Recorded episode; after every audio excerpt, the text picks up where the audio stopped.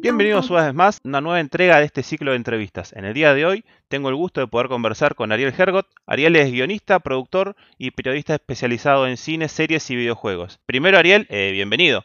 Gracias por tu tiempo. Y segundo, quería que te presentes vos con nuestro público, que nos cuentes qué, quién es Ariel, de dónde viene, qué hace. Muchas gracias, Gaby. Bueno, un placer estar acá. Este, gracias por invitarme. En todo caso, la verdad que es un placer. Em, ¿De dónde vengo? ¿De dónde vengo? Yo vengo de tantos lados diferentes, Gaby, que no sé cómo presentarme. Pero bueno, lo hiciste bien, hiciste un buen resumen. Eh, me formé bastante como productor. En mis inicios fui periodista deportivo. Después, en algún momento, ese periodismo deportivo me hartó, me hartó el, ambiente, el medio de lo que son los, los futbolistas vamos a decirlo así. Este, y, yo siempre tuve dos pasiones. Una que siempre me ha acompañado toda la vida fue la de los videojuegos y otra fue la del cine las series. Así que cuando dejé, yo, era periodista, pero me cansé del deportivo, digamos, eh, fui por el lado del guion, estudié guion de cine y de tele. Eh, me formé bastante en ese, en ese ambiente. Mientras estaba estudiando periodismo deportivo, también me tocó, creo que uno de los grandes este, logros de mi carrera, si puede ser, que es eh, haber formado parte del PC Fútbol, ¿no? Haber sido uno de los que hizo el PC Fútbol, creo que uno de los juegos más este, reconocidos en, nuestra región, ¿no? Uno de los juegos más populares, porque no sé si recordás, pero se vendía en los kioscos, ¿no? Qué lejos nos quedan esos, Qué lejos nos queda. los gamers de ahora, pero era, era un juego que se, hizo muy popular gracias a eso, que era barato, era, se conseguía y además se conseguía en todos lados. Y bueno, yo tuve la oportunidad de formar parte del, famoso PC Fútbol de Araujo, ¿no? El de Araujo. Los relatos de Araujo. Así que eso es, una estrellita que, que, tengo colgada, pero si querés ahora cuando nos metamos un poquito en la entrevista, te voy a contar por qué quizás no lo conté tanto, ¿no? Pero bueno, creo que un poco el resumen de, de mi vida podría ser ese, ¿no? Quería, bueno, preguntarte eh, qué balance haces del entretenimiento en el 2020 que pasó, ¿no? Eh, ¿Cuánto le pegó eh, la pandemia al cine en particular y por ahí un poquito más o en menor medida a la serie? Sí, sí, ni hablar que las series sufrieron muchísimo menos. De hecho, si vemos, la verdad que la, la, gran cantidad de películas que se vienen nombrando como con posibilidades de Oscar, son la mayoría de Netflix, ¿no? Y de esas plataformas que, también hacen series, digamos. Eh, yo creo que aceleró, este, este 2020 aceleró un proceso en el que estábamos inmersos, que era precisamente que el streaming le iba a pasar por encima al cine, ¿no? Eh, fue un poco eso, como que rápidamente ese proceso llegó mucho, mucho más pronto de lo que esperábamos. Eso igualmente, porque siempre cuando hablamos de esto es, ah, bueno, entonces el cine va a desaparecer de ninguna manera, no, yo creo que no, que en todo caso, eh, si hay algún riesgo que corremos es el que las franquicias, las sagas, eh, quizás sí dejen sin espacio a otro tipo de películas, películas más, si querés, artísticas, ¿no? Por, así llamarlas. Aunque también tenemos que decir que, hay muchas películas, o, el cine, por ejemplo, el cine de Marvel, se está alimentando bastante de cineastas que vienen del cine independiente. Y eso es, eso está bueno, me parece. Por ejemplo, sin ir más lejos ahora, la que yo creo que va a ganar seguramente como mejor película, como mejor directora, Nomadland y, y Chloe Sang, su directora, va a ser ya la, directora de la próxima película de Marvel, ¿no? De los de, The Eternals. Y está bueno, en, algún punto está bueno que, que los tanques se alimenten del cine independiente, pero lo que sí corre mucho riesgo, y esperemos que entre todos los podamos este, salvar, es justamente eso, el cine independiente y los espacios, sobre todo el cine independiente, ¿no? Porque si, si pensamos, Gaby, este, este 2020 que hubo estrenos, viste la gente preguntaba, ¿pero qué? ¿No hay estrenos? Ya está, no hay estrenos. Y sí, claro que hubo estrenos. Todos los jueves hubo estrenos argentinos. Nadie se enteró. ¿Viste? O se enteraba muy, pero poquita gente, eh, no le daban bola, y estaban muy accesibles, gratis, por la tele, eh, en dos horarios el jueves, en dos horarios el sábado, eh, durante una semana en Cinear Play gratis también. O sea, la verdad que está claro que podés acceder. El asunto es que a la gente no le llega eso, ¿viste? A pesar de todo el esfuerzo que podemos llegar a hacer, yo creo que el gran desafío que tenemos es, ok, ya está, eh, todos los tanques, les llega muy fácil a la gente. Bueno, ¿cómo podemos hacer nosotros como periodistas, como sí, sí, como periodista, como industria, si querés, del conocimiento, por así decírtelo, para que la gente no se pierda otras posibilidades, otras opciones a las cuales no tiene tan, tan simple acceso de información, sí acceso de, llegar, ¿no? Este modelo que decís vos, ¿no? Que tomaron algunas compañías de estrenar en, cine y en streaming en simultáneo, eh, y que cobra extra para verlo, ¿no? Eh, ¿Te parece que es algo que surge por el contexto o es un modelo de negocio que, se que ya se veía venir y se vio acelerado? No solo se veía venir, sino que ellos mismos te lo, te lo venían anunciando, te lo venían contando. O sea, la verdad que si hablabas con gente, yo hablé con mucha gente de Disney hace muchos años y, y siempre cuando salía esta pregunta de, bueno, ¿qué pasa? ¿Qué va a pasar cuando en realidad la gente se, quede cómoda en sus casas y le dé play y no vaya al cine? Y ellos dijeron, bueno, perfecto, yo le voy, a dar, le voy a dar la opción a que lo haga desde su casa si quiere, pero también le voy a dar la opción de que vaya al cine si quiere. Y ellos lo tenían muy en claro desde el minuto no sé cuánto, minuto cero, desde hace muchos años, en el cual, sí, mira, yo lo que quiero es tener todo lo posible, darles todas las posibilidades y en todo caso atraparlos en el buen sentido, siendo de Disney, dentro de sus plataformas, ¿no? Donde ahora cada vez más van a tener más opciones. Eh, si no te gusta solo lo de Disney o lo de Pixar o lo de Star Wars, vas a poder tener la opción de, Star Plus, ¿no? En el cual vas a tener otras opciones para, para adultos. Y bueno, y ahí yo creo que en ese mismo modelo, por supuesto que eso marca tendencia de la industria. Disney es el gigante, está clarísimo, es el gigante que se viene comiendo pequeños gigantitos. Entonces, este, sí, eh, yo creo que obviamente los otros de, la industria de alguna manera copiaron ese modelo, como es el caso de, Warner, ¿no? Y, HBO Max. Y, sí, y es, y es lo que va a pasar, y, no sé si está mal, ¿eh? me parece que está, está, bastante bien. O sea, vos que te da la posibilidad de vos, vos si querés vas al cine a ver la película, como creo, estamos todos de acuerdo, se deben ver las películas. Eh, y en todo caso, si no querés, o alguna, o si no te da la guita, o si esta película, o puedo elegir, esta la veo en cine, pero esta la veo en mi casa, porque esta es una historia de tal o cual. Bueno, este, que vos tengas la posibilidad también como usuario de hacerlo. Tampoco da que nos revelemos demasiado, eso es una realidad en la cual nos tenemos que amigar y tratar de transitar de la, de la mejor manera, ¿no? Otro que surge, ¿no? Que vos estás diciendo como que Disney se coma a otros pequeños gigantitos, ¿no? ¿Cómo ves este modelo en donde cada gran productora tiene su propio servicio de streaming? O sea, está bien, cada productora quiere generar su contenido y tener su beneficio, pero ¿hay espacio para todas? Es una buena pregunta. Yo creo en todo caso ahí debería preocuparse el cable, ¿no? Este, todo indica que muy pronto lo que va a ocurrir es que vos en todo caso te quedes con, obviamente con internet y algún que otro servicio, ¿no? Los que puedas, ¿no? Este, no sé si, si el, me parece que el que corre peligro, si es que algún, si es que algo corre peligro acá, es el cable. ¿Cuánta gente está viendo cable realmente? ¿Cuánto o cuántos canales vemos de eso que nos dan? Cada vez menos, son cosas muy puntuales, ¿no? Los canales de noticias los podemos ver de una manera, los canales de aire también los podemos ver de otra. En todo caso, creo que lo que sostiene al modelo del cable son los partidos en vivo, ¿no? Está claro. O sea, si te gusta el fútbol, este, o si, te gusta, no sé, algún deporte, tenés cable para verlo en vivo eso, pero no, no hay mucho más. Así que me parece que en ese contexto eh, está claro que, cada uno quiera tener su propio servicio. Eh, me parece que va a ser imposible que cualquier usuario tenga todos, está claro, y en todo caso habrá que, habrá que ver cómo se las ingenia para conquistar al usuario. Eh, evidentemente HBO hasta ahora lo trató de hacer con calidad de sus contenidos, digo, no, no, de su, no de HBO que era imposible de usar. imposible de usar, sí, sí, es verdad. Este, y Netflix a través de cantidad, no de calidad, está claro, ¿no? Eh, y en todo caso también eh, esto, esta ventaja que creo que tiene Netflix, esto de, instalarse como, eh, che, ¿qué hay en Netflix? Seguramente a todos nos preguntan eso. Ni siquiera te preguntan, che, ¿qué hay para ver? Sino es, che, ¿qué tengo para ver en Netflix? ¿No? Y eso es una marca muy fuerte que habrá que ver si, si el resto de los competidores puede desterrar. Obviamente Disney tiene las armas como para hacerlo. ¿no? Porque como que tenés estos tres o cuatro gigantes, que por ahí tenés HBO, Netflix, Disney, Amazon, que había apuntado alto y ahora bajó un poquito, pero por ahí que te aparecen un montón, el de AMC, bueno, Star ahora está dentro de Disney, pero qué sé yo, uno que se lleva eh, Star Trek y decís, bueno, con esto solo compito. Claro, claro. Por ese lado. Bueno, ahí tenés, está Apple TV también, ¿no? Este, que, que bueno, acá, Apple, acá no lo tenemos tan incorporado, pero seguramente todos hemos visto un montón de, series de Apple que están muy buenas por, por otras vías, ¿no? Este, o contenidos de Hulu, digamos, que también tiene buenos contenidos, tiene buenas series, pero no sé cómo van a poder hacer, por lo menos aquí ¿no? en, el culo del mundo, para que no, no, recurramos a la piratería en algunos casos como para ver ciertos contenidos que vos no podés acceder porque el servicio es caro. ¿no?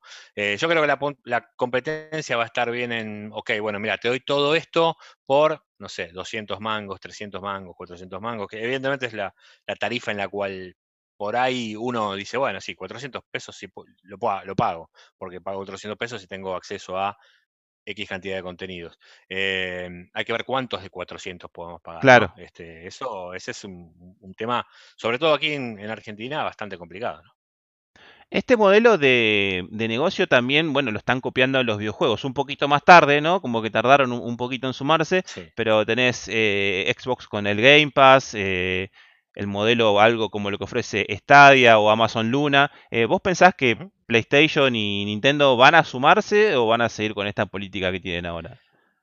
Bueno, viste que PlayStation, yo creo que van a seguir por las suyas por un tiempito. Igual, viste que PlayStation ya en, la 5 vos este, ya tenés acceso a un montón de juegos de la 4. O sea, es de alguna manera un Game Pass. No jodamos.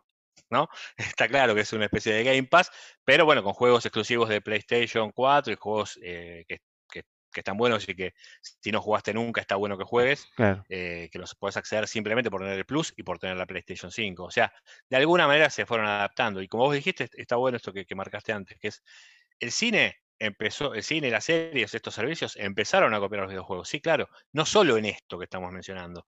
Hace rato que los videojuegos marcan tendencia y son líder en, en, la, en, lo que sería la industria del entretenimiento.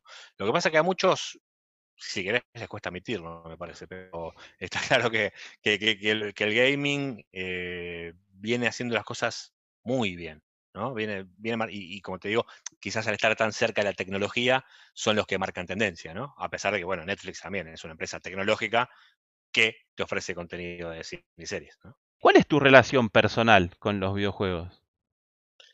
Eh, es una buena pregunta esa. Eh, yo te diría que me acompañaron toda la vida, toda la vida. Lo que pasa que hay, yo creo que para nuestra generación, para los demás de 40, si querés, no quiero dar mi edad porque soy coqueto, este, para los 40 es una relación complicada, vamos a decir, porque creo que en nuestra época, o sea, hay un gran quiebre de épocas eh, entre la nuestra de los 40 y los, si querés, los sub 30, es que nosotros, la verdad que era cierto conflicto decir que eras gamer o que jugabas o lo que sea. Y era, si querés, era una actividad más solitaria, bastante más solitaria en general, ¿no? Estoy hablando, pero era algo más de, de esconderse, de, jugar solo, de no contarlo demasiado, y que, en todo caso, que tipo club de pelea, con las miradas nos reconociéramos, ¿no? los, que habíamos jugado a tal o cual juego, pero no era algo que se, que se hablara abiertamente y mucho menos que se transmitiera por Twitch, está clarísimo, ¿no? Como ahora, ahora no solo no es este, un orgullo ser gamer, sino que además eh, juego durante X cantidad de horas, lo transmito, lo comparto. O sea, claramente ahora el gaming se convirtió en una actividad social, lo marcan además las estadísticas. O sea que para nosotros es algo, si querés, conflictivo, eh, digo en el buen sentido, es algo que toda la vida nos acompañó, pero que antes quizás, entre comillas, ocultábamos y nos daba cierta vergüenza, a pesar de que no nos daba vergüenza jugar, nos encantaba, por supuesto. En todo caso, lo que nos daba vergüenza era comunicarlo, contarlo. Eh, mm, eh, la frase maldita salir del placar, ¿no? con, respecto a eso. Em, pero bueno, fíjate que es, yo creo que eso es lo que, por lo menos a mí en, mi caso personal, es lo que tanto impidió que yo, por ejemplo, cuente lo que te conté hoy, que formé parte de un juego del cual yo era fanático eh, y que me da orgullo decir, yo soy uno de los que hizo después de fútbol. Es, la verdad que es un título que, claro. viste, casi que te convierte en un rockstar. Pero eh, en algún punto, viste, uno como que eh, nuestra generación lo tenía tan guardado, tan escondido, ciertas, esas cosas que, que, por eso te digo que es una, una, relación muy cercana, pero a la vez, de alguna manera, eh, de la cual todavía me, me, me, costaba. Ahora ya claramente no, no es que me cuesta decirlo, todo lo contrario. Y además lo que quiero es que toda la gente de los cuarenta y picos, eh, se anime. Porque creo yo, Gaby, que mucha gente vive con culpa el jugar. ¿viste? O sea, de repente por ahí ya no, ya ese es un umbral que el cine y las series, sobre todo las series, ¿no? Ya, ya pasaron. O sea, vos te puedes pasar ocho horas mirando, maratoneando X serie espantosa o no. pero no puedes jugar, no puedes pasarte dos horas jugando un juego porque, este, no, a ver qué dice mi viejo, mi, viejo, bueno, mi viejo, mi vieja no, pues ya somos cuarentones, pero mi, mi- mi mujer, viste, mis hijos, hay como que esconderse todavía para nuestra generación de eso, viste. Entonces es algo que, en lo cual la verdad que me, me desespera bastante eh, divulgar. Yo creo que tenemos que divulgar esto, decir, ya está, ya fue, ¿por qué? ¿Por qué no? ¿Qué tiene de malo? ¿No? Y, y así que es una, es una relación, te diría, eh, hermosa la que tengo con el gaming, a pesar, a pesar de todo esto que te conté. ¿Cómo arrancaste? ¿Qué te acompañó de chicos? ¿Arcades, eh, Atari, Spectrum? ¿Con qué arrancaste? Ujú. Mirá, eh, tuve Atari, ya sí, un poquito medio sobre el final. eh, más que nada era de, de PC, porque mi viejo en algún momento de, de su vida, él pasó de ser mecánico a coparse por esto de las, de las máquinas, ¿viste? Y él empezó a armar máquinas, a, a conectarse en, ese- en esa espantosa internet que era con el modem y que te tenías que conectar a la noche con un ruido espantoso, que alguien, que alguien levantaba el teléfono y se te cortaba todo. Bueno, este, y en esa época eh, accedí a algunos juegos, al Wolfenstein, ¿no? Por ejemplo, o al Doom, ¿no? Esos, esos juegos. Bueno, el Doom fue una de mis primeras experiencias sociales, si querés, con, con los videojuegos. Yo me agarraba la computadora y cruzaba hasta la casa de algún amigo y los conectábamos con el cable serial, ¿no? Y era multijugador, impresionante. Lo que ahora los pibes hacen así, A la ¿no? distancia, Nosotros sí. tenemos, eh, nosotros debemos hacer todo, todo ese movimiento.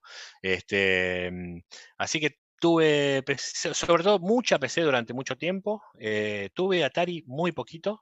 Y aparte, viste, yo lo que recuerdo, por lo menos de los Atari, era como que los cartuchos eran carísimos. Sí. O sea que tenía tres juegos, una cosa así, de juegos espantosos, me acuerdo, no me acuerdo el nombre. Pero eso es como que vos tenías como una ciudad y te iban bombardeando y vos tenías como que tirarle eh, y tratar de que no te... Eran líneas, una porquería era, pero bueno, te divertía. Te divertía y era Atari, ¿viste? No- Nos divertíamos con eso, totalmente. Sí, por supuesto, claro. En algún momento. Después, sí, por supuesto, curtí muchísimo, sacó a muchísimo. Este, ahí le daba bastante al Arkanoid, me gustaba el Arkanoid mucho. Este, por supuesto, todos los juegos de fútbol, todos, todos. Este, también los jugué. Eh, sí, bueno, algo de Daytona ya un poquito más grande, ¿no? Este, sí, sí, sí, ah, un, poquito de todo. Y después yo creo que ya a los 20 y algo, eh, pude, volví, al, volví a la consola con la Play 2. Con la Play 2, este, y en general siempre tuve, va, siempre no, pero bueno, fui por el lado de la, de la Play. Y ahora con la nueva generación de consolas, ¿ya entraste? ¿Estás expectante? Sí, sí, me PlayStation, eh, les agradezco mucho a la gente de PlayStation. Este, me, mandó una PlayStation 5, así que sí, estoy, estoy en esa, estoy adentro. Eh, Xbox no me mandó la suya, así que no, la no te puedo hablar de si está bueno o no. Xbox me había mandado, sí, la, la generación anterior este, de consolas, eh, con lo cual está bueno porque ahí pude acceder a lo que es el Game Pass. Y la verdad que decís, upa, esto es, esto no está mal. Eh, a pesar de que hay muchas críticas quizás con respecto a qué tipo de juegos tenés en Claro. esos 100 juegos, ¿no? Pero bueno, eso es otra, eso es otro, es otro cantar. Eh, la PlayStation 5 sí, la estuve usando. eh, yo te digo, por supuesto, es, está buenísima. pero no, hoy por hoy me parece a mí que no, no amerita, por lo menos por ahora, un desembolso de dinero como el que tenés que hacer, que, para, igual, vamos a hacer un punto y aparte, tampoco me parece, me parece que sea tanto, ¿eh? no, no me parece que sea un precio exorbitante. Por supuesto que 100 lucas es un montón de guita, está claro, pero digo, de acuerdo a, si vos lo comparas con un celular, si vos lo comparas Sí, con sí, otras sí, cosas total. del mercado, la verdad que eh, el tipo de autonomía además que tiene, o sea, vos decís, está bien, gasto 100 lucas, pero ¿cuánto te va a durar esta Play? Mucho, esperemos, ¿no? Este, en todo caso, si querés, el debate, ahora si nos metemos, es el tema de cuánto salen los juegos, ¿no? Pero eso es, otra, es otro asunto, este, que obviamente para mí es el gran problema de la industria, eh, sobre todo aquí, ¿no? En, en este lugar del mundo. Claro, No yo sé te te pregunto por ahí me por... fui por la... No, no está bien.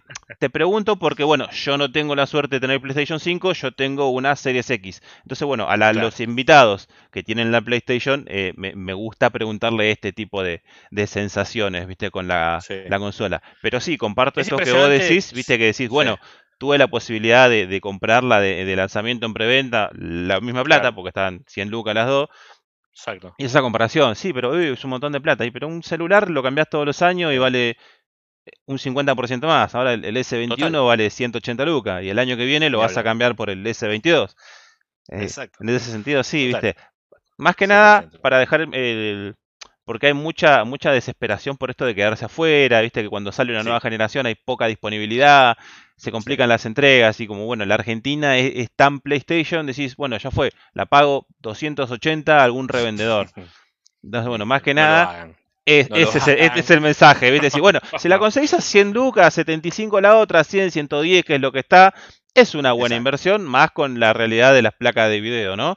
Pero bueno, por ahí dejar este mensaje, ¿no? De que si no la conseguís al precio oficial, tampoco pasa nada, ¿eh? te podemos aguantar hasta que se estabilice. Te juro que hasta el momento de todos los juegos que salieron, ninguno vale tanto la pena, ¿eh? de verdad, o sea, para no jugar en la 4. Eh, lo único que la verdad que es impresionante y es impactante es el joystick. La verdad que si yo te puedo decir algo, alguna cosa que es wow, es lo que te pasa, la sensación que tenés cuando tenés el DualSense. Es algunos juegos, no sé, por ejemplo el Spider-Man, algunos juegos que estén hechos específicamente para, para Play 5, ¿no? Eh, sentís como que te, por ejemplo, no sé, pasa un, un bondi por cerca tuyo y sentís como si te, te vibrara el piso. Es increíble. eso es una sensación que a, la vez es complicada de contártela. La tenés que vivir. Claro, sí, totalmente. Es súper difícil de transmitir eso. Súper. Pero la verdad que es algo que, que, que, como vos decís, Gaby, puede esperar, puede esperar tranquilamente y ni hablar de no hacer esas locuras. También lo que está pasando mucho es que como hay escasez, eh, también, viste, en las preventas, hay preventas medio truchas en la cual dicen, viste, te hacen poner por ahí ese precio o un precio de 120, 130 y no la ves nunca más igual. O sea, este, hay, que, hay que tener calma. La verdad que presten atención a que no, no, no te perdés nada no te perdés tanto. O sea, todavía, sinceramente, no es eh, indispensable tener la Play 5 para disfrutar. Con la Play 4 tranquilamente puedes disfrutar casi de la misma manera. Y después, bueno, PlayStation tiene esta tradición ¿no? de sus juegos exclusivos, que son, bueno, en, tienen como una identidad, ¿no? Juegos single player, con una narrativa interesante, con desarrollo de personajes. Em, yo en lo particular pienso que, el exclusivo de PlayStation no te vende la consola. Si no, un juego de, PlayStation tendría 150 millones de copias vendidas, que son la cantidad de PlayStation 4 que venden. Eh, ¿Pensás que se justifica por esto que decías, ¿no? El tema de los precios. ¿Cuánto va a influir esta balanza, ¿no? De que quiero jugar mi exclusivo, pero no lo quiero pagar 80 dólares. Totalmente. Eh, yo creo que eso es una gran cagada de PlayStation. La verdad que no, no, me parece que esté bueno y no me parece que le haga buena prensa a Play. Este, todo lo contrario. De hecho, bueno, eh, lo vimos con el caso del juego de Avengers, ¿no? Que, te decía, bueno, vas solamente vas a poder tener Spider-Man si tenés Play. Y eso, la verdad que es mala prensa. De hecho, es lo que pasó, ¿no? Este, no, no, no está bueno. En todo caso, saca la diferencia a tu competidor desde otro lado. Que yo sé que hablando con gente de Play, este, sus planes son otros, ¿no? No es vamos a vivir los exclusivos.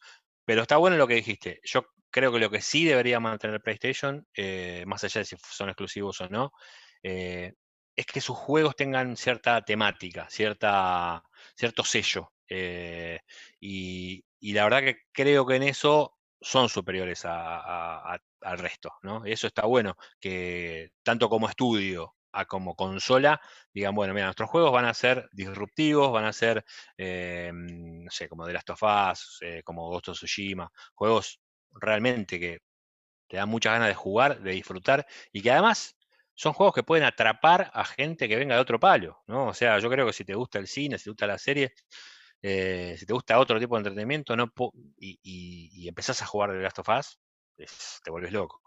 Este, me parece que, está bueno que vayan por, vayan por ese lado eh, y, que lo mantengan y que lo profundicen. A mí no me gusta tanto esto de que sean exclusivos. Yo creo que deberían encontrarle la vuelta a tener su sello de otra manera, ¿no? Sobre los deportes electrónicos, sé que estuviste trabajando mucho, le estuviste dando mucha manija a la liga Masterflow. Eh, ¿Cuál es tu... Cómo, ¿Cómo sentís la evolución de los eSports? Yo creo que el año pasado fue un año demasiado bueno para lo que estaba preparado la industria. Y me refiero a, nivel de, eh, de cuánta gente se metió a verlo, se, metió a ver ese contenido, cuánta gente descubrió que el juego te gustaba, además tienen profesionales, eh, pero hay una enorme, pero enorme este, brecha entre ese nicho y el público en general, incluso dentro del gaming. ¿eh? O sea, porque mucha gente piensa que esports y gaming es lo mismo. claro. Y es difícil decir que es lo mismo. No, yo te diría que no, es lo mismo, a pesar de que muchos dicen, sí, bueno, sí, está bien. Obviamente forman parte de la misma rama, pero son muy diferentes, son cosas muy, muy, pero muy eh, diferentes para comunicarlas, sobre todo. Y bueno, un poco mi participación en el LVP, eh, en Liga, sí, en el LVP, en la Liga Masterflow específicamente, tuvo que ver con esto que tanto me desespera, que es esto de empezar a construir ese puente entre generaciones, esto, esto de, que los grandes empiecen a entender qué pasa ahí. Imagínate que la Liga Master Flow salía por el canal, sale todavía con, el canal 601 de Flow, y claro, la gente pasa por ahí, y por ahí ponele que le guste el League of Legends. Eh, y ahí puede, tiene la capacidad de entender un poquito más. Pero si no te gusta el League of Legends, pero querés saber un poquito, por ejemplo, qué hace mi hijo. Mi hijo juega al LOL en 9Z, ponele. Bueno, ¿qué hace? A ver, lo voy a ver en Flow, lo voy a ver, viste, en el canal 601. Y no entendés una goma. O sea, si no tenés una alguien que te vaya diciendo, no, no entendés una goma. Y lo que pasa, pasa un poco esto, los casters son muy profesionales, son buenísimos, hay analistas espectaculares, realmente los pibes son buenísimos, pero les cuesta mucho salir para hablarle de ese nicho. O les cuesta mucho o no les interesa, eh, ojo, por ahí no les cuesta. Claro, por ahí es una elección. No me interesa. Absolutamente. Hay de, hay de los dos. Este, hay que, hay decir, mira, no me interesa, el que se sume, que se sume. Y hay otros que por ahí eh, les cuesta explicar, ah, no sé, eh, la simpleza de un juego. ¿Cómo, cómo es el Valorant? No sé, ¿Cuántos son? ¿5 contra 5? Eh, tenés que plantar una bomba, tenés que hacer, bueno, lo que, lo que sea. Este, hay muchos que les cuesta explicar lo, lo, básico. Eh, y creo que ahí hay una construcción para hacer para empezar a acercar a la gente, porque ya te digo, por ahí hay mucha gente que descubre, ponele que descubra el Valorant, juego, uy, gratis, lo juego en la, PC, que esto que el otro. A ver cómo puedo hacer para mejorar. Y puedo ir a ver a tal creador de contenido. Y hay profesionales, entonces, a ver, voy a ver qué hacen los profesionales. Bueno, todas esas vías de ninguna manera están comunicadas para los medios tradicionales, para los grandes medios, como creo yo que se debería. Creo que en algún punto es por desinterés del nicho, por eh, desconocimiento del gran medio y un poco también por falta de, muchos profesionales como nosotros, ¿no? Que les den oportunidades también. O sea, a mí me costó mucho que me, que me den oportunidades. Me está costando mucho, hoy estoy creo que un poquito mejor, este, como que también un poco porque la industria está, está empujando, entonces pareciera que se abren ciertos horizontes, eh, pero lo importante es que cada lugarcito que se nos abra, cada uno de nosotros que, tan, que por todos lados estamos haciendo cositas, eh, es empujar, es de alguna manera empujar, viste, la industria y sobre todo que nuestro ecosistema, que, lo, que, lo que la comunidad que es el gaming, eh, vaya para adelante, ¿no? Sobre esto que decías, ¿no? De, los espacios que te generas, em, contanos un poco más del proyecto nuevo, esto que estás haciendo de columnas de, gaming en radio, ¿cómo viene la mano esa? Pinta muy lindo, porque bueno, afortunadamente en Urbana Play, este, yo venía insistiendo mucho desde, desde la radio anterior, desde Metro, eh, para empezar a hacer eh, cosas como radio, como Metro, ¿no? O sea, que Metro se meta dentro del mundo de gaming, que aprovechando que tenía tanta llegada a X cantidad de gente, eh, podamos empezar a explicarles de qué se trata eso. por diferentes cuestiones no se pudo en la radio anterior, evidentemente ahora sí se puede, porque ahora hay este, cabezas que sí piensan en esto y eso está buenísimo. Este, así que de la mano de, ahí de Andrés Pandiela, lo que decidimos es eh, que Urbana Play tenga su vertical, por así decirlo, gaming. O sea, vamos a hacer mucho contenido que tenga que ver con el gaming, desde, siempre pensando en la divulgación, ¿no? Eh, no le vamos a hablar a, nicho, porque nosotros pensamos que, que en todo caso lo que tenemos que hacer es que si querés, para simplificarlo mucho, es que el padre sepa que está haciendo el hijo. Eh, a pesar de que de ninguna manera es así el gaming, es mucho más, es, amplísimo, porque dentro de eso mismo también es que eh, el padre, como te contaba antes, que el padre se anime a jugar en su momento de ocio, decirle al pibe, correte, ahora me toca a mí, vamos a decirlo, ¿qué problema hay? ¿Viste? Como que, no, porque si no, ¿viste? Es, para quilombo. Bueno, no, no, de ninguna manera. Eh, bueno, nada, siendo a lo concreto, Urbana Play, vamos a tener mucho contenido de gaming, de, ya sea así como de estrenos de novedades, charlas, a mí me gusta mucho, seguramente voy a invitar a, todos los que pueda como para que den su visión, ¿viste? Eh, va a haber todo tipo de contenido de, gaming, también de esports, por supuesto. Eh, vamos a lograr muy en conjunto con la Argentina Game Show, donde yo también tengo muy buena relación y, hemos hecho muchas cosas y estamos planificando un, gran año eh, con la Argentina Game Show, que la verdad que el gaming, como te contaba antes, el gaming es, hoy por hoy, creo yo, y creemos con, con Game Show que el gaming es el centro del cual además se alimentan los demás. Antes pasaba al revés, ¿viste? Ah, era al revés. Eh, bueno, claramente ahora el gaming es el centro y hay un poquito de cómic, hay un poquito de cine, hay un poquito de series, pero el gaming es el fuerte, ¿no? Es el, centro y, nuestra idea a través de Urbana Play, Argentina Game Show, es que hacer mucho contenido vinculado al gaming o con centro al gaming, pero que por supuesto vaya tocando otras, otras de las facetas. Dentro de todo esto, lo que, me, lo que surgió y que estoy muy entusiasmado es todos los miércoles en Perros de la Calle, empezar a hacer esta, esta divulgación, ¿viste? Ya empezar a, contarles a, todos de qué se trata el gaming, eh, y sobre todo esto, que empiecen a, comprender que quizás por ahí tu pibe, tu primo, el que sea, está, está ahí por ahí encerrado, no está perdiendo el tiempo, por ahí está desarrollando una pasión, por ahí es un gran jugador de Counter-Strike, por ahí es espectacular como estratega y puede eh, jugar bárbaro el Call of Duty, por ahí es, eh, perdón, al, Counter, o, sea, o al que sea, el juego que sea, pero digamos, puede tener un futuro ahí como creador de contenido, puede tener un futuro ahí como programador, o puede tener un futuro como jugador profesional. O sea, el asunto es que comprendamos los de la generación más este, este, de los 40 para arriba, te diría, que, que hay, o de los 30 y pico, ¿no? De los 30 y pico para arriba, que comprendan que ahí puede haber mucho más que un hobby, un pasatiempo. Hay mucho desconocimiento, ¿no? En los medios tradicionales. Estás trabajando hace un tiempo, bueno, con la gente de, Argentina Game Show, que es un evento que eh, tuvo un crecimiento exponencial. O sea, desde que arrancó hasta el año pasado no, no paró de crecer en la cantidad de asistentes, en la cantidad de, participantes de expositores o empresas vinculadas. ¿Cómo fue el año pasado que los agarró esto de, bueno, la modalidad virtual? ¿Cómo fue trabajar ahí? Yo te diría, mira, esto siempre hablamos por ahí con, Walter, que es el, capo de, Argentina Game Show. Por ahí ellos lo sufrieron mucho, este, mucho, porque ellos están acostumbrados a hacer otra cosa, ¿viste? Eh, al presencial, al quilombo, ¿no? A que haya mucha gente, a, eso, a esos tres días en los que además lleva diez días antes de no dormir, ¿viste?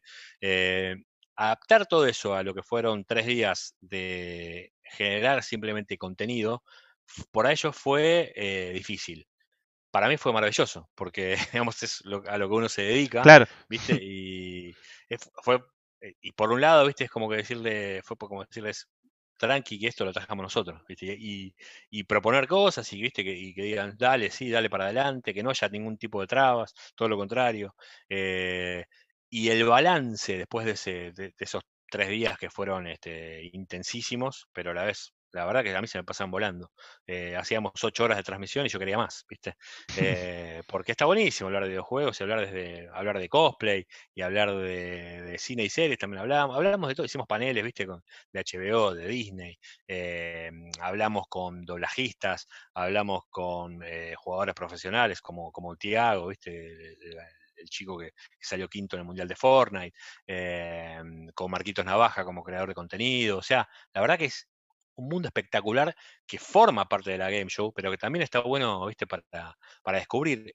Eso creo que nos abrió mucho la cabeza, incluso también a, la gente de Game Show, para decir, para, acá tenemos algo para, no solo para esos cuatro días, sino para usar todo el año y que en todo caso, todo eso que fuimos eh, diagramando, armando, armando programas, armando contenidos, termine en una gran celebración, como la verdad que la Argentina de Game Show lo que tiene, más allá, viste, alguien le puede llamar feria, alguien le puede llamar para mí es una celebración. Yo creo que es una celebración de todos los que somos gamers, de tres o cuatro días en las cuales este, nos juntamos todos y disfrutamos, ¿no? Y hablamos y discutimos y, eso. yo espero que para siempre tengamos ese lugar, ese espacio, esa celebración, este, y está buenísimo que Argentina Game Show lo sea, ¿no? Está buenísimo, está buenísimo el crecimiento que está teniendo, así que bueno, eh, espero que solo queden cosas buenas tanto vos como todos los que tratamos de, divulgar ¿no? la, comunidad gaming y, los deportes electrónicos y los vínculos y eliminar prejuicios, destacamos las partes positivas. Pero también e, existe una parte negativa dentro de la, de la comunidad. Eh, ¿Qué pensás que se puede mejorar para eliminar la, toxicidad y esos ciertos aspectos negativos que están presentes en el gaming? Yo creo que en principio, creo como todo, ¿no? Como incluso como sociedad, eh, no hacernos los boludos, ¿no? Eh, me parece que, no sé, esto también por ahí, viste, está bueno que también en una charla de tipos también podamos nosotros darnos cuenta de que por ahí en muchos casos eh, nos hicimos los boludos en algunas situaciones, ¿no? No sé, de repente, cuando una piba, estábamos nosotros tomando una birra o algo después de, jugar al fútbol o lo que sea, éramos cinco. Por ahí vos no le decías nada a la piba, pero alguno al lado tuyo sí, alguno o algunos. Y, el otro, ¿qué hacía? Se hacía el boludo, ¿no? Me parece que pasaban e, esos, esos escenarios en los cuales nosotros contribuimos de alguna manera a, la toxicidad, no por eh, acción, sino por omisión, tienen que desaparecer. O sea, no nos podemos hacer más los boludos. De ninguna manera, cuando haya un tóxico, denunciarlo, estarle encima, decirle flaco, ¿qué onda? Tomátela. Eh, y tratar de contagiar esto. Contagiar esto, es decir, no hay más lugar, no hay más lugar para ninguno de ustedes, basta. O sea, se terminó. Es cierto que va a ser muy difícil porque son muchos años de una, de una cultura machista, más allá de los videojuegos, está claro, ¿no? Sí, no, totalmente. se concentra mucho, se concentra mucho más en los videojuegos, porque obviamente la, eh, todavía sigue pasando, sigue pasando un montón. El otro día lo hablaba con, con Caro, con Carolo, con Caro Vázquez. Eh, todavía sigue pasando que por ahí a los chicos, a las chicas, al chico le regalan la Play, no a la piba. ¿Viste? Eh, a la piba le regalan la Barbie. ¿Por qué? ¿Qué onda? No, no es así. O que está la Play en casa y tiene más derecho el, el nene que la nena bueno, todavía sigue pasando, espero, y, todo indica que cada vez va a pasar menos, pero va a pasar muchos años para que eso ocurra, para que eso se, vea reflejado. Y esto pasa también en el mundo de los esports. La otra vez me, decían algo muy interesante, que es, qué bueno los esports, porque es, un, es una disciplina en la cual pueden compartir, puede haber equipos mixtos, porque no hay diferencias físicas, ¿no? digo, sí, claro, desde la teoría está Desde un ideal, no pasa. por qué no pasa? Claro, ¿y por qué no pasa? Y pasa y por esto, porque es muy chiquito el universo de, chicas que, pueden, digamos, que, se pueden profesionalizar, que pueden jugar, que pueden jugar bien, que pueden mejorar.